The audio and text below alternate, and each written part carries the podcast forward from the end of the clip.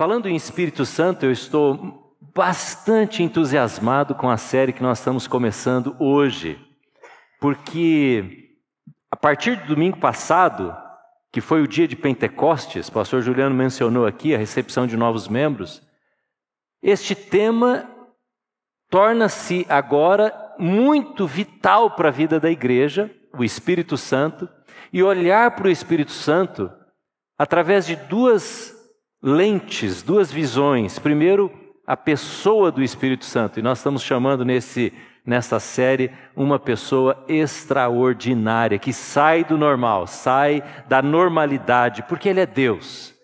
Mas também olhá-lo, conhecê-lo e ver o que a Bíblia fala da obra, do trabalho, da ação do Espírito Santo. Então, nesses próximos domingos nós vamos falar sobre isso. E por que isso? Porque há muito desconhecimento. Há muito desconhecimento de quem é o Espírito Santo e o que ele faz.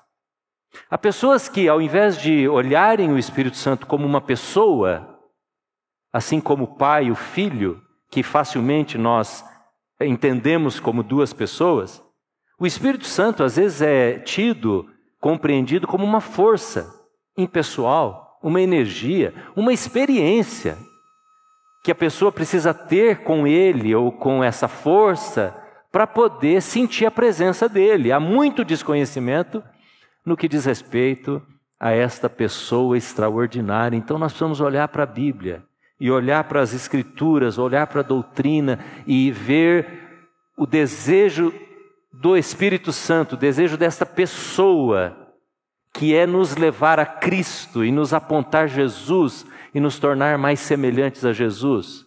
O Espírito Santo é esta pessoa que, a partir do momento que ele entra em nós, ele sempre está olhando para Jesus e olhando para nós, olhando para Jesus como um molde, modelo, o padrão para as nossas vidas e olhando para a nossa vida e querendo então nos convencer, nos ensinar como ser parecidos com Jesus. Essa é a jornada de uma vida. A vida cristã é isso.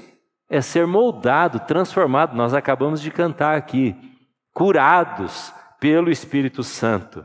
Agora, há uma confusão também no que diz respeito se o Espírito Santo nos deixa. O que, que, você diria se alguma pessoa te perguntasse, você que está em casa, fosse indagado do seguinte: uma pessoa que confessou a Jesus, entregou a vida a Cristo, assumiu o compromisso com uma igreja, se batizou, mas durante um ano, dois anos na vida dele ou dela, houve um afastamento, um esfriamento. E ela continuava amando a Deus e querendo servir a Jesus, mas por alguma razão, por algum pecado escondido, por alguma desobediência a Deus, se afastou. E ela morre nesse tempo. Para onde vai essa pessoa? Qual é a garantia que uma pessoa tem da sua salvação, da vida eterna? O que, que acontece quando você fica irritado e você entra no, no, no, reino da carne e sai do reino do espírito, e você cede às tentações, pode ser por uma emoção forte, por um hábito, por uma palavra. O que acontece com o Espírito Santo na sua vida? Ele sai e se afasta de você. Será que é isso? É isso que nós queremos entender.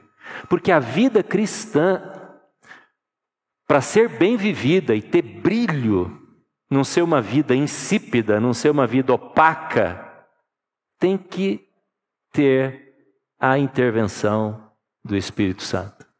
Se você não sabe, não compreende a dinâmica do Espírito Santo na sua vida, a sua vida tende a ser morna, tende a ser sem sabor, tende a ser opaca.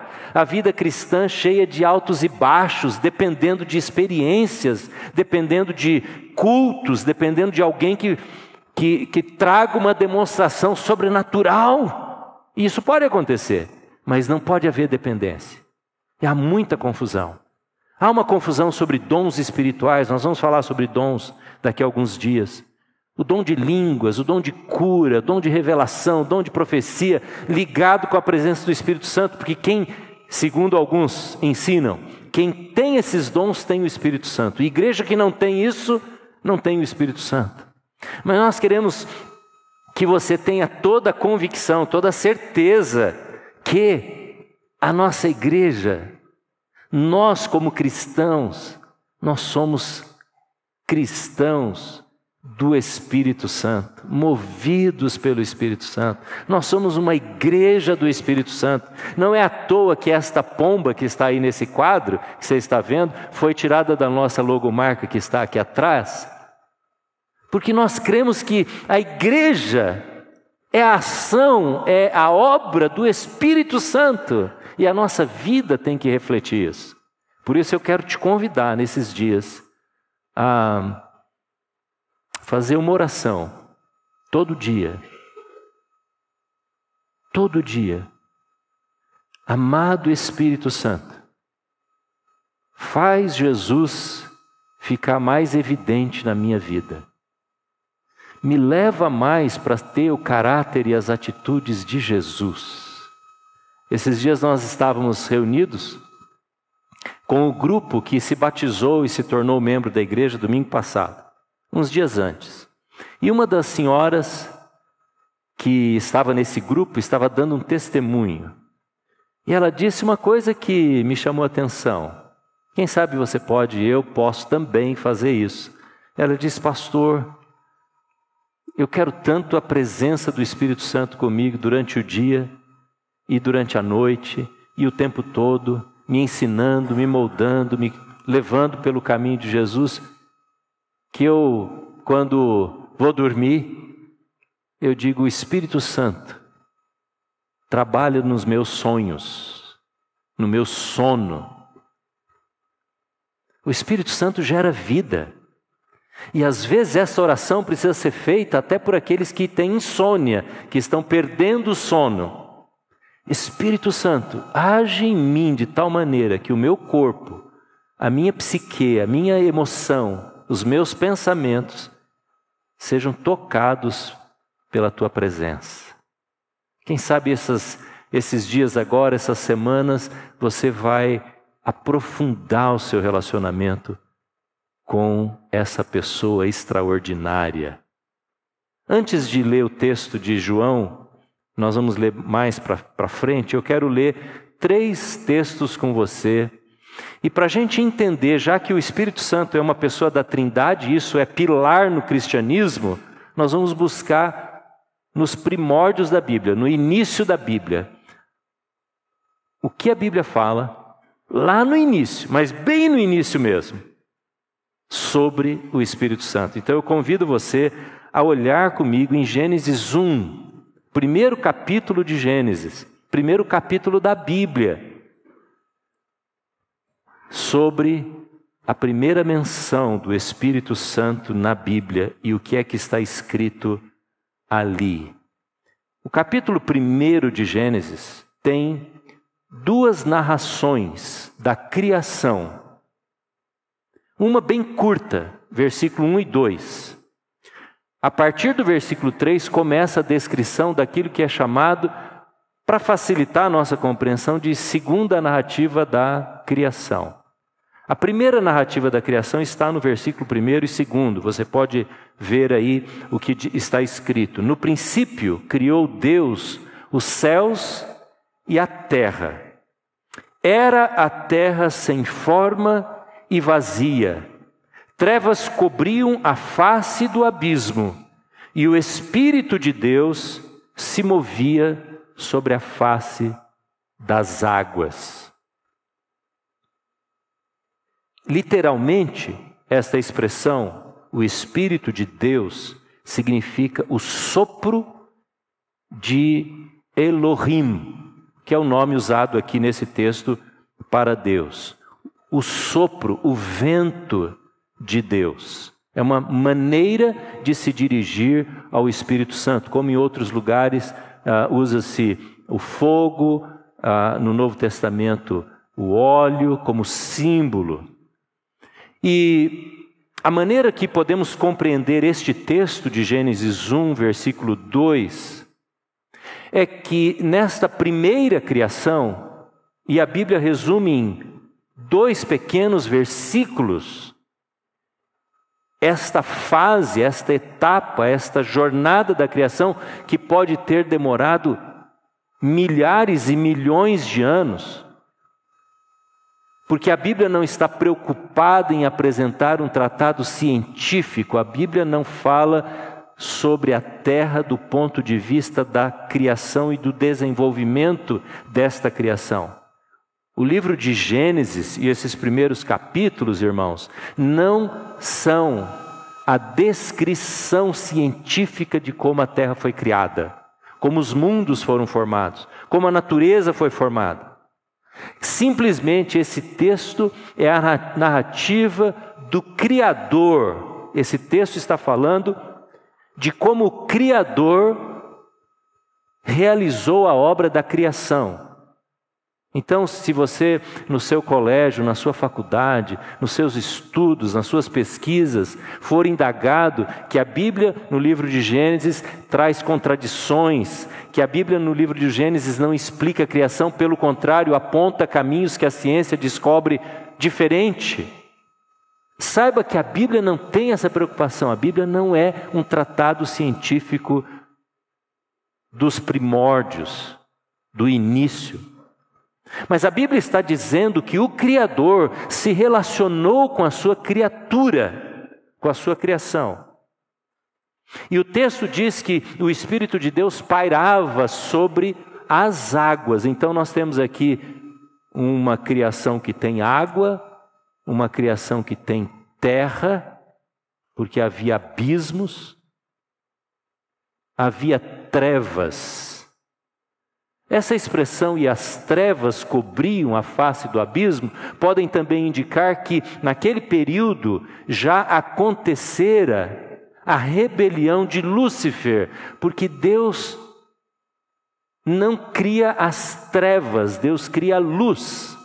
A Bíblia diz que Deus é luz.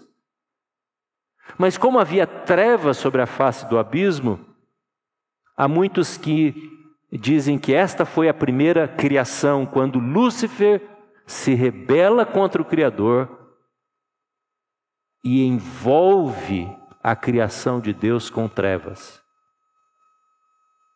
Mas diz o texto que o Espírito de Deus, o ruá de Deus, a palavra para o vento, o sopro de Deus, envolvia a terra.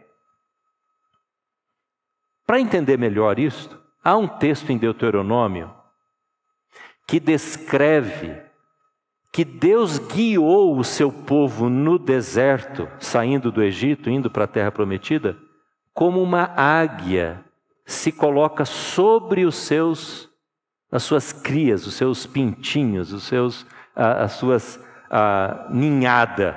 Diz assim o texto: Como uma águia desperta a sua ninhada e move-se sobre os seus filhotes, e estende as suas asas, toma-os e os leva sobre as suas asas, assim o Senhor os guiou por esta terra estranha. Eu não sei se você já viu algum documentário das águias fazendo ou forçando a sua ninhada, o seu filhote a voar. Essa semana eu fui atrás dessa, desse vídeo e mais uma vez fiquei deslumbrado dessa maneira como aquela mãe, aquela ave coloca as asas grandes sobre os seus filhos, seu filhote, no caso lá era um apenas, e o força batendo as asas como se fosse um enorme uh, beija-flor, batendo violentamente as asas sobre o seu filhote, quase que jogando daquele penhasco alto para que ele voe. É uma cena linda. E o texto de Deuteronômio mostra que, como Deus guiou como uma águia guiando o seu filho e conduzindo e jogando para a vida, assim também Deus, através do seu ruá, do seu espírito, do seu sopro, envolvia a sua criação. É assim que começa a narrativa sobre o Espírito Santo na Bíblia. A relação do Espírito Santo com a criação, com a criação. O Espírito Santo, terceira pessoa da Trindade, tem uma relação com a criação. Não é ele que cria, mas é ele que traz, mantém, preserva a vida da criação. A Bíblia diz que foi através da palavra que as coisas foram criadas. E disse Deus, e as coisas aconteceram. E esta palavra, nós vamos entender depois no Novo Testamento, é Cristo. Cristo é o Logos, é a palavra de Deus. Mas é o Espírito Santo que depois toma isso que foi criado por Cristo, e por isso ele é o Senhor de toda a criação, e ele preserva, ele dá vida, ele mantém. Por isso que nós respiramos. Quando a gente respira, inspira e expira, nós estamos dizendo, é por causa do Espírito Santo que me preserva. Por isso a Bíblia diz que quando o, o Espírito sai não é, do corpo e deixa o, pó, o corpo volta ao pó de onde veio. Porque é o Espírito Santo que traz esta vivificação, que mantém vivo, é o Espírito Santo que cura, é o Espírito Santo que renova, é o Espírito Santo que faz as unhas crescer e o cabelo também é o Espírito Santo que age sobre a criação. O Salmo 104 é uma bela descrição. Ele diz: Envias o teu espírito, o teu sopro, é a mesma palavra, ruá. Envias o teu sopro. E eles são curados. Você tem alguma alguma planta na sua casa? Você tem alguma horta na sua casa? Você tem algum animal na sua casa, saiba que só há vida pela ação do Espírito Santo. Amanhã, quando você for molhar a sua planta lá, ou cuidar de alguma coisa viva na sua casa, adore o Espírito Santo e diga: é por causa dele que isso aqui está vivo. Quando você for orar por alguém, nós oramos através de Jesus e pedimos a bênção, a cura vinda, a ação do Espírito Santo, porque é Ele quem se relaciona com a criação. Cristo faz a criação acontecer, mas é o Espírito Santo que a preserva. Amém, irmãos? Que coisa extraordinária, não é? Que pessoa extraordinária, que nós podemos ver todos os dias. Quando você vai gastar seu dinheiro lá na cabeleireira, mulheres, é porque o Espírito Santo está dando condições do seu cabelo crescer. Viu? Quando você tem que comprar um tênis novo para o seu filho, mamãe e papai, é porque o pé está crescendo, porque o Espírito Santo está agindo nele. É o Espírito Santo quem preserva a nossa própria existência. Amém? Dê louvores a esse Espírito Santo, a essa pessoa extraordinária por fazer isso em nós. Glórias sejam dadas a Deus. Mas há um segundo momento em que não a palavra ruá, que é usada para o Espírito, é usada, mas a ação dele é usada aqui, que é Gênesis capítulo 2. Você pode pular agora um capítulo e vá lá para o capítulo 2, versículo 7. Olha o que diz capítulo 2, versículo 7. Diz assim, olha. Então o Senhor Deus formou o homem do pó da terra e soprou, e soprou em suas narinas o fôlego de vida, e o homem se tornou um ser vivente. Aqui está o próprio Pai soprando a vida sobre a sua criatura. O texto diz que, no versículo 7, que o Espírito de Deus foi soprado nas narinas daquele boneco feito de barro. E quando Deus sopra o Espírito Santo e gera a vida, esta primeira vida humana na terra, ele transmite para essa criatura aquilo que é a sua própria essência, os seus atributos, porque ele transmite a si mesmo para a sua criatura. Quando Adão e Eva foram formados, Deus concede a eles muitos dos seus atributos, das suas características.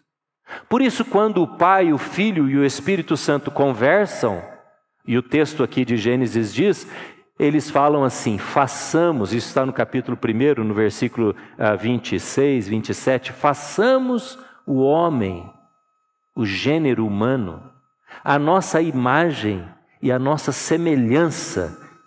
Veja que a, o, o ser humano é a única criatura que Deus toma e Ele mesmo sopra vida dentro da criatura. Ele não fez isso com os animais, não há descrição nenhuma. O que havia era que esse Espírito Santo, esta terceira pessoa da Trindade, pairava sobre toda a criação. Jesus foi falando, haja isto, haja aquilo, e o Espírito Santo foi realizando. Mas quando chega na criação do homem, ele sopra e ele coloca a si mesmo dentro da existência, diz o texto, e ele passa a ser alma vivente, à semelhança de Deus. Então Deus transmite através deste sopro aquilo que Ele mesmo é.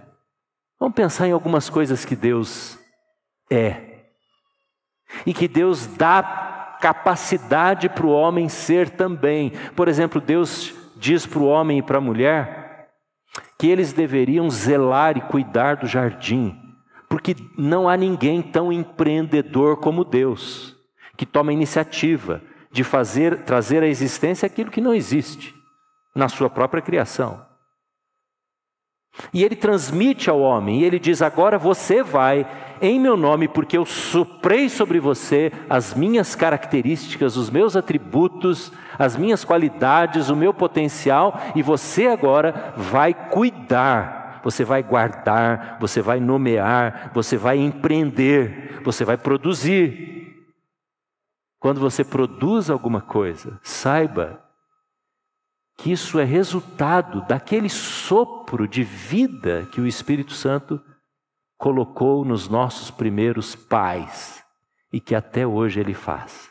É interessante, não é? Quando o bebê nasce, as nossas filhas nasceram, eu fiquei esperando aquele momento que elas ali seguradas pelo pezinho, não é? O médico estava esperando o momento que o sopro de vida entrasse naqueles pulmões. E tem que acontecer isso, não é? Tem que acontecer. E se não acontece, é um problema. Desde que nascemos, nós temos que nos lembrar, não é? Nós temos que ser relembrados, desde que nascemos, nós dependemos deste sopro. Não é o Espírito Santo que está entrando num bebê quando ele nasce, não. Foi lá no começo. Mas é uma metáfora, é uma maneira de Deus lembrar a gente: sou eu que dou vida a você. A vida vem deste ruá, deste sopro de Deus. E Deus dá esta capacidade. Agora vocês vão e vão dominar, vocês vão fazer com que haja ordem neste jardim. Lembre-se que Satanás estava presente, querendo destruir a obra da, da criação, e Deus está dizendo a Adão e Eva: vocês vão cuidar. Cuidar do que se era tudo perfeito? Havia ameaças externas, e Deus está dizendo: vocês vão preservar este lugar, vocês vão ser guardiões, vocês vão estabelecer governo sobre este lugar. Qualidade de Deus. Deus transmite quando ele sopra nas narinas de Adão, daquele boneco de terra, ele transmite a qualidade do relacionar-se. E a primeira relação que o homem aprende é com o próprio Criador, que a gente chama hoje de adoração. Adoração. O culto a Deus. Ali, quando é, Adão é cheio de vida e do sopro de Deus, ele começa a entender o que é adoração. Você e eu fomos criados para adorar a Deus. Criados.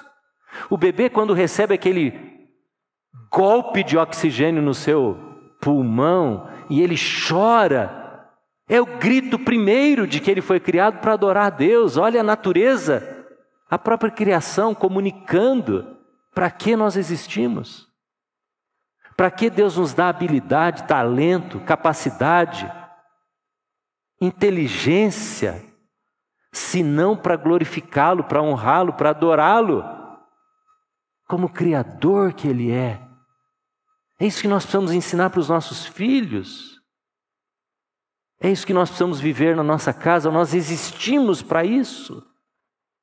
Quando cuidamos das coisas que estão ao nosso derredor, dentro do nosso domínio, do nosso controle, a nossa profissão, a nossa habilidade, o nosso talento, quando cozinhamos, quando cuidamos da família, quando desenvolvemos um projeto, nós estamos fazendo isso para a honra e glória daquele que soprou essas qualidades em nós. Estamos reproduzindo o que é do próprio Deus e nós o adoramos. Nós o adoramos porque ele soprou em nós as suas características. Como é triste, não é, irmãos, a gente vê que muitas vezes nós e, e pessoas que amamos, elas decidem andar fora do propósito de Deus, do sopro de Deus, daquilo que Deus chama para experimentar, para viver.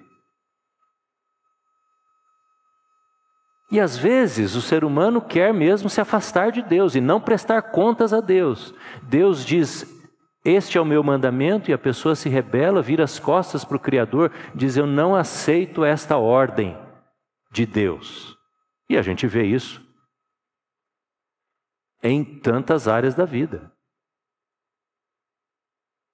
É como se uma pessoa tomasse uma espaçonave, não é, um foguete, fosse para Mercúrio e ela quisesse, insistisse que depois de viajar 200 mil anos, ela conseguisse chegar lá e abrisse a porta da espaçonave para poder viver absorvendo todo aquele gás altamente tóxico. A morte é instantânea. Mas a gente insiste em dizer que nós queremos viver longe do propósito de Deus. Quando não queremos nos conformar, não queremos atender o chamado de Deus para atendermos as suas ordens para a nossa vida.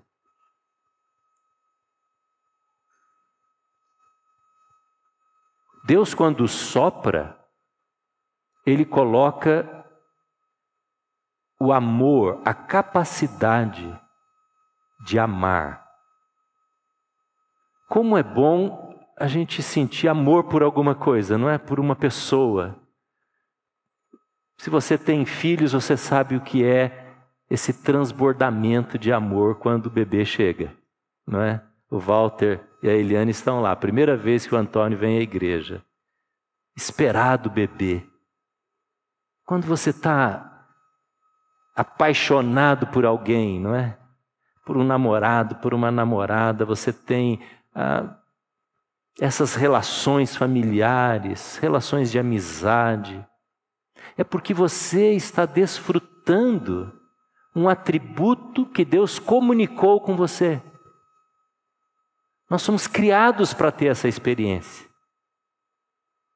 Por isso que a gente precisa resolver as coisas quando elas estão travando o relacionamento de amor quando tem mágoa, quando tem ressentimento, quando tem ofensa, porque nós estamos trilhando um caminho que não é o propósito de Deus, então precisa consertar, precisa pôr a ordem de Deus neste relacionamento.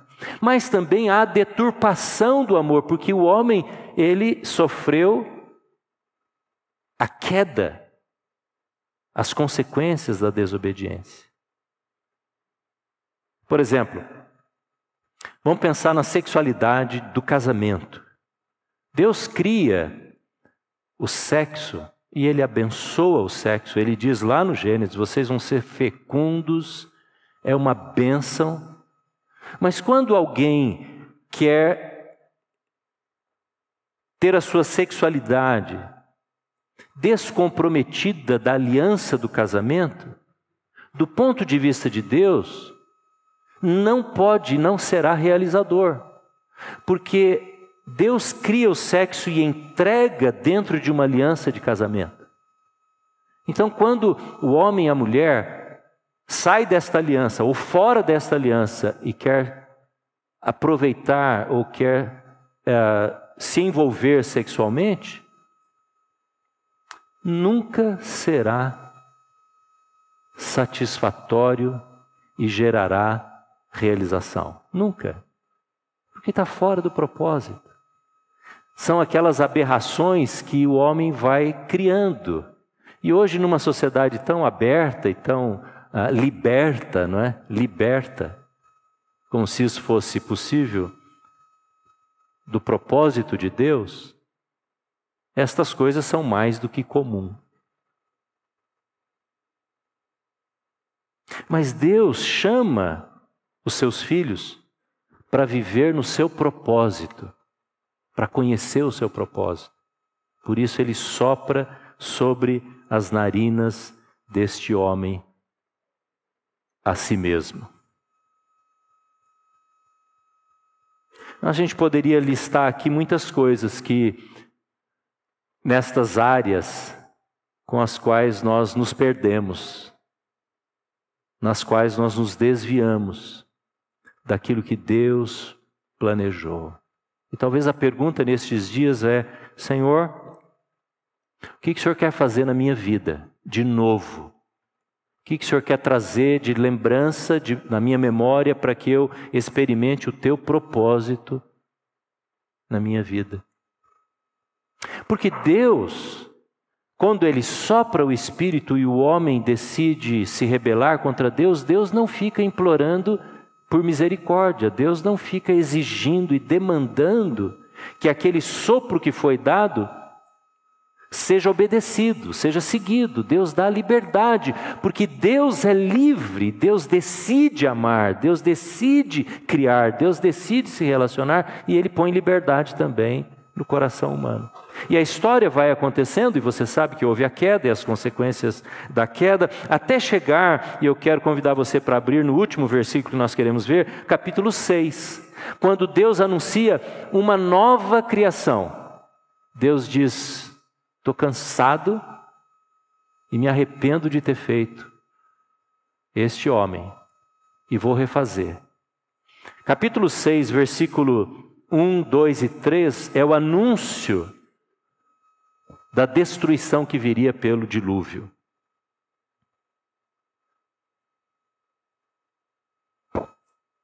Versículo 3 diz assim: Então disse o Senhor: por causa da perversidade do homem, o meu espírito não contenderá com ele para sempre. Ele só viverá cento e vinte anos. O que é que estava acontecendo aqui?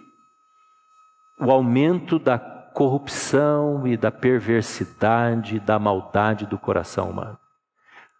A rejeição do sopro divino e a rejeição dos propósitos divinos para o próprio homem.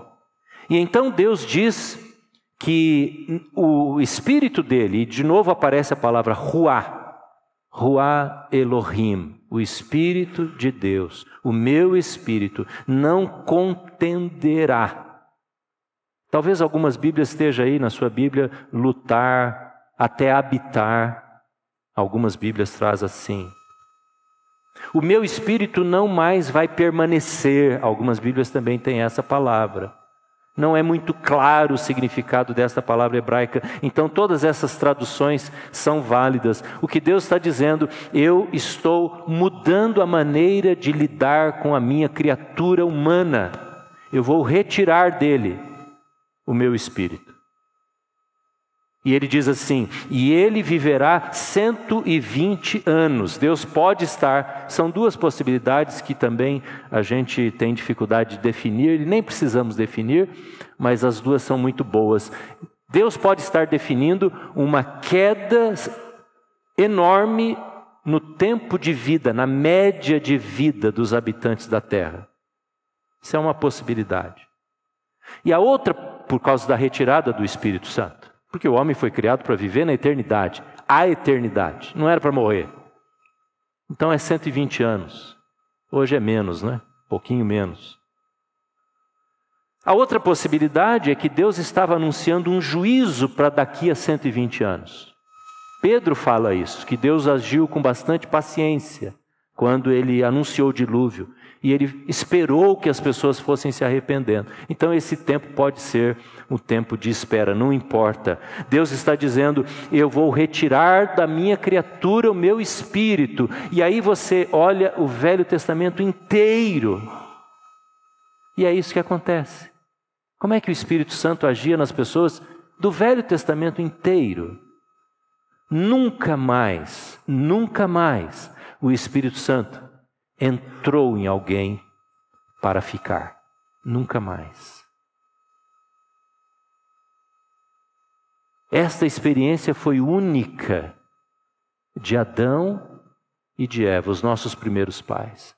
Toda a história do Antigo Testamento é a presença do Espírito Santo sobre as pessoas, não nas pessoas. O Espírito Santo vinha sobre os profetas, as profetisas, vinha sobre os juízes, as juízas, os homens, as mulheres, aqueles que ele queria usar para alguma tarefa, e vinha sobre essas pessoas. Mas ele usava essas pessoas no propósito dele e se retirava delas. Não havia habitação permanente. Nunca mais. Por isso, Agora nós vamos terminar olhando o último versículo da noite de hoje, que é João, capítulo 16, versículo 7. Ju, oh, desculpa, é João, isso mesmo, capítulo 16, versículo 7. Diz assim: Mas eu lhes afirmo, agora é Jesus, Jesus está a poucas horas, poucos dias da sua morte, ele está conversando com os discípulos. E ele diz agora uma novidade sobre aquilo que eles conheciam lá do Antigo Testamento, que o Espírito Santo não mais habitava. E ele diz: Eu vou dizer uma coisa nova para vocês. Eu afirmo a vocês que é para o bem de vocês que eu vou, porque se eu não for, o conselheiro não virá para vocês, mas se eu for, eu o enviarei. Jesus está prometendo uma coisa nova, extraordinária, uma nova criação. Porque o dilúvio de Noé não resolveu o problema porque o pecado está dentro do ser humano. Assim como não é culto religioso, como não é padrão moral, como não é valor de família que altera uma sociedade, se Cristo não fizer a obra, se o Espírito Santo não habitar nos corações. E Jesus disse: Se eu for, eu vou enviar o meu substituto e ele estará com vocês. Nós vivemos nessa era. Por isso nós precisamos conhecer o Espírito Santo, porque nós vivemos na era do Espírito Santo. Nós não vivemos na era do Pai, nem na era do Filho, mas nós vivemos na era do Espírito Santo. E quando eu estou dizendo isso, só para tornar mais didático, porque é claro que a trindade toda está em nós, mas nós vivemos na perspectiva deste relacionamento com o Espírito Santo, porque ele foi enviado por Jesus. E isso aconteceu no dia de Pentecostes. E aí então uma novidade ocorre, coisa nova ocorre, quando o Espírito Santo vem não mais sobre pessoas, mas vem dentro das pessoas.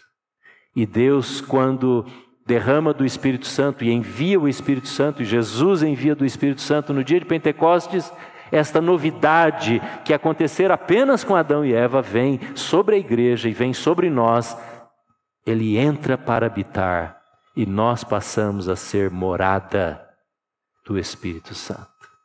Por isso, irmãos, não é difícil. Se você quiser, se eu quiser, se nós de fato quisermos ouvir a voz do Espírito Santo, não é difícil. Era difícil sim para aqueles homens e mulheres do Velho Testamento, para aqueles que estavam ah, vivendo naquela era antes de Jesus, mas hoje o Espírito Santo habita em nós, a voz dele está toda hora, fácil de ser ouvida. Você tem uma dúvida na sua vida? Você tem alguma tensão interior? E você não sabe o que é certo, pergunte ao Espírito Santo, ele vai te dar clareza. A voz do Espírito Santo é clara. Você tem dúvidas de como tratar os seus filhos pequenos, como tratar, lidar com seus, seus relacionamentos? Você tem dúvidas se deve ou não iniciar um relacionamento com alguém? Pergunte ao Espírito Santo e ele vai, com uma voz límpida, nítida, falar para você. Porque Jesus disse que ele era conselheiro. Amém, irmãos? Ele é o conselheiro.